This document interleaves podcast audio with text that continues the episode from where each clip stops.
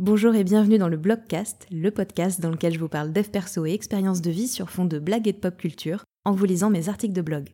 Je suis Laurent Chavel, coach, thérapeute et autrice, et c'est parti pour un nouvel épisode. Bonne écoute Je sais pas si vous le savez, mais j'ai sorti une formation en ligne entièrement gratuite pour apprendre à reconnaître ses émotions et à mieux les gérer au quotidien. Et si ça vous intéresse, le lien pour s'inscrire est dans les notes du podcast. Aujourd'hui, euh, je vous propose de parler de ce que j'ai appelé la normalisation du mensonge et comment ça pourrit, à mon sens, la communication. Mentir, c'est mal, tout le monde le sait. Alors pourquoi est-ce qu'on ment tous et toutes autant au quotidien à nos amis, nos partenaires de vie ou encore au travail? Ces petits mensonges qui sont parfaitement acceptés socialement, est-ce qu'ils sont aussi innocents qu'ils en ont l'air? Moi, je ne crois pas, puisque, comme l'indique le titre absolument pas neutre de cet article, je pense au contraire qu'ils pourrissent la communication entre les individus et détériorent les relations. Je vous explique mon point de vue. Le paradoxe du mensonge. À moins d'avoir été élevé dans une famille d'imposteurs professionnels, c'est possible, je ne vous connais pas, on ne sait pas, la plupart d'entre nous, on a appris en grandissant qu'il faut toujours, toujours dire la vérité. Je veux dire, est-ce qu'on peut imaginer un parent dire à son enfant euh, non, mais sinon, t'as qu'à dire à la maîtresse que mamie est morte et c'est pour ça que t'as pas pu faire euh, toutes les lignes de cursive là. Quoi? Bah, bien sûr que non, elle est pas morte, mamie, mais ça, la maîtresse, elle le saura jamais, t'inquiète. Une fois adulte, pourtant, mentir, ça devient non seulement totalement acceptable socialement, mais cette pratique est même normalisée, voire encouragée. C'est faux, moi je mens jamais, avez-vous peut-être pensé en m'entendant euh, lire ces lignes eh bien, laissez-moi vous donner quelques exemples de mensonges les plus courants au quotidien. Alfred Maurice doit rejoindre ses poteaux pour boire des coups, mais il est hyper à la bourre. Il reçoit un texto euh, d'un de ses amis qui s'impatiente de ne pas le voir arriver et lui demandant bah, s'il arrive bientôt, euh, c'est normal. Je viens de partir, j'arrive dans 5 minutes, tape Alfred Momo frénétiquement sur son écran tactile alors qu'il vient tout juste de sortir de la douche. Bien sûr, il débarque bien après les 5 minutes qui étaient annoncées et s'empresse de s'expliquer tout en saluant ses potes. Désolé les gars, je me suis retrouvée coincée derrière un camion et après j'ai galéré pour trouver une place. C'est donc trois mensonges et beaucoup de stress plus tard qu'Alfred Maurice débute sa soirée. Il s'adresse pourtant à des personnes qu'il aime et qui lui rendent bien, des gens de confiance. Pourquoi il ne pourrait pas simplement leur avouer qu'il n'a pas vu le temps passer, qu'il devait finir quelque chose avant de les rejoindre et que ça a pris plus de temps que prévu, ou qu'il s'est simplement mal organisé? Le mensonge dans les relations amoureuses. Notre ami Alfred Maurice est en couple avec Cardelia, une jeune femme rencontrée sur une app spécialisée. Lors de leurs premiers échanges, Alfred Momo a dit à son crush qu'il adorait lui aussi la nature, qu'il était célibataire depuis 4 mois, qu'il était plutôt ponctuel et se levait souvent tôt le matin. Rien de tout ça n'est totalement faux, mais c'est hautement exagéré pour donner une meilleure image de lui-même à celle qu'il tente de séduire. Et c'est pas grave parce que de son côté, euh, Cardé, elle avait affiché avoir 28 ans. en fait, j'en ai 33, c'est une erreur lors de la création de mon compte et j'ai jamais trouvé comment le changer, lol. Qu'elle rêvait que quelqu'un lui apprenne tous les moindres détails de la carrière de Michael Jordan. Non, j'aime pas trop le basket à la base, mais je sais pas, t'as une manière hyper intéressante d'en parler, c'est fou. Et qu'elle était du genre euh, super à cheval sur la propreté, à condition que le ménage soit fait par une tierce personne, avait-elle malencontreusement omis de mentionner. Au quotidien, il leur arrive désormais à tous les deux de dire à l'autre que oui, évidemment, il l'écoute, alors qu'en fait, euh, non. De dire que tout va bien, alors qu'en fait, non. D'annoncer un retour à l'appart d'ici une heure, alors qu'en fait, non. De dire à l'autre que non, ce vêtement ou cet objet n'est pas nouveau, alors qu'en fait, si. On pourrait continuer comme ça pendant très longtemps. Mentir au travail. La sphère de notre vie au sein de laquelle on ment le plus et avec le plus de facilité, c'est le travail. Et pour 65% d'entre nous, ça commence dès le CV. Un stage qui devient un CDD, on ajoute quelques loisirs un peu originaux basés sur les dernières vidéos YouTube qu'on a vues.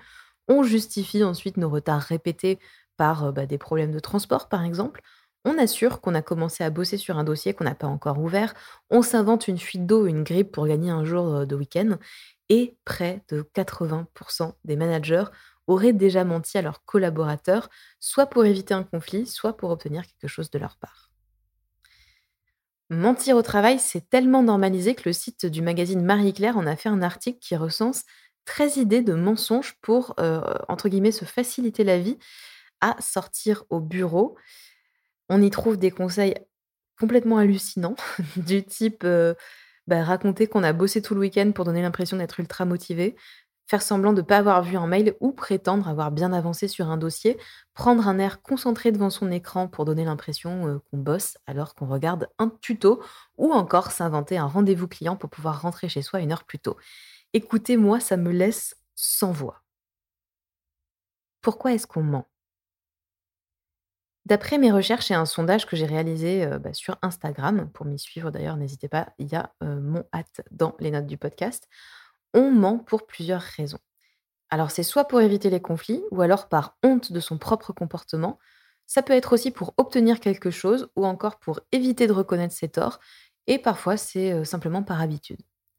Alfred Maurice, au début de cet article, il ment à ses amis par peur des réflexions qu'il pourrait recevoir, et il n'est pas très ponctuel, il a du mal à l'admettre et il est, juste plus facile, en fait, pour lui d'attribuer ses retards à une cause extérieure plutôt que d'en prendre la responsabilité. Ben oui, parce que, prendre la responsabilité de ses retards, ça pourrait entraîner une remise en question de sa part et du coup, bah, nécessiter un changement puisque si c'est ma responsabilité d'être en retard, ça veut dire que si je le désire, je peux me mettre à être à l'heure et en fait, lui, il n'est pas prêt à faire tout ça. S'il a exagéré la vérité auprès de Cardelia, et si elle, elle a fait pareil, bah, c'est parce qu'ils souhaitaient l'un et l'autre obtenir l'attention de l'autre. Il faut dire aussi qu'on leur a toujours asséné telle une vérité générale et immuable que quand on rencontre quelqu'un, faut se vendre un petit peu. Pour séduire, faut mentir, c'est bien connu, sinon on risque bah, de balancer un tue l'amour par inadvertance. Inutile de vous préciser que, fidèle à lui-même, Alfred Momo ment à tire-larigot au boulot pour justifier ses retards, bien sûr, mais aussi pour refiler les dossiers qu'il veut pas à d'autres collègues. Un « je n'ai pas le temps » passe mieux qu'un « ça ne m'intéresse pas », qui risquerait en plus de déclencher des conversations peu agréables et sans garantie de succès, ou encore pour éviter des conflits avec son manager. Quand il s'agit de trouver de bonnes raisons de justifier nos mensonges, plus personne ne semble manquer de créativité et d'inventivité, c'est merveilleux. Et si on était sincère? Qu'est-ce qui se passerait si tout à coup on privilégiait la sincérité? On imagine souvent que ce serait une catastrophe parce que toute vérité n'est pas bonne à dire, nous a-t-on répété si souvent. Mais est-ce qu'on ne confond pas opinion et sincérité? Dire tout ce qu'on pense et balancer à sa cousine que sa robe est moche et que décidément elle a vraiment aucun goût, ça c'est pas être sincère. C'est partager son avis comme s'il s'agissait d'une vérité absolue, qui dit que c'est votre cousine qui a mauvais goût et pas vous, par exemple? Dans ce cas, moi aussi, je crois que ce serait malvenu de dire tout ce qu'on pense et que oui, ça conduirait très probablement au chaos. La sincérité, c'est pas expliquer aux autres que leur vision est pourrie et que la nôtre est mieux, ça, ça s'appelle du jugement. La sincérité, c'est exprimer son ressenti et ses besoins pour permettre aux autres de nous comprendre. C'est accepter que notre vérité n'est pas forcément celle des autres et chercher à les comprendre plutôt que de les juger. Est-ce que c'est si grave de dire à ses amis Je vous adore, mais en fait ce soir je suis épuisée et j'ai finalement besoin de rester chez moi, je serai là la prochaine fois, ok? S'ils avaient été parfaitement sincères l'un avec l'autre lors de leur rencontre, Alfred, Maurice et Cardelia, ils se seraient vite aperçus que ça allait pas coller entre eux. Ça leur aurait évité des disputes, de la déception en découvrant euh, l'autre bah, au bout de six mois et une rupture douloureuse deux ans plus tard, après avoir tout essayé pour que ça marche parce que Mais au début c'était si bien.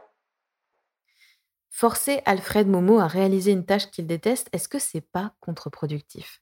Est-ce qu'il risque pas de traîner pour la faire et en plus de la faire mal? S'il avait la liberté d'être sincère au travail et de dire bon, s'il faut le faire, je le ferai, mais j'aime vraiment pas ce type de tâche, son manager pourrait la proposer à quelqu'un qui, au contraire, la ferait avec plaisir. Organiser un service en permettant au maximum à chaque salarié de privilégier les tâches qui l'éclatent, c'est assurer un meilleur niveau de bien-être au travail donc une meilleure productivité, donc plus d'argent, plus de gains financiers. Mais encore faut-il pour ça que chacun ait la liberté d'exprimer ce qu'il ou elle aime et n'aime pas. Être sincère, ça permet d'être soi en toutes circonstances, d'écouter ses besoins, de les remplir et de les expliquer à son entourage. C'est aussi gagner en sérénité, puisque mentir, c'est crevant et stressant.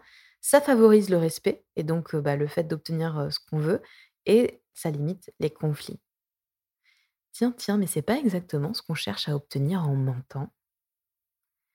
Et vous, est-ce que un monde parfaitement sincère, c'est un truc qui vous parle? Est-ce que vous y croyez? Merci d'avoir écouté cet épisode, j'espère qu'il vous a plu. Si c'est le cas, n'hésitez pas à vous abonner au podcast et à me laisser un commentaire ou 5 étoiles sur Apple Podcast. Vous pouvez aussi le partager à une ou plusieurs personnes que cet épisode pourrait intéresser. Et puis euh, rejoignez-moi sur Insta si le cœur vous en dit, at lochavel, L-O-C-H-A-V-E-L. C'est aussi dans la description hein, si besoin. Merci et à la semaine prochaine.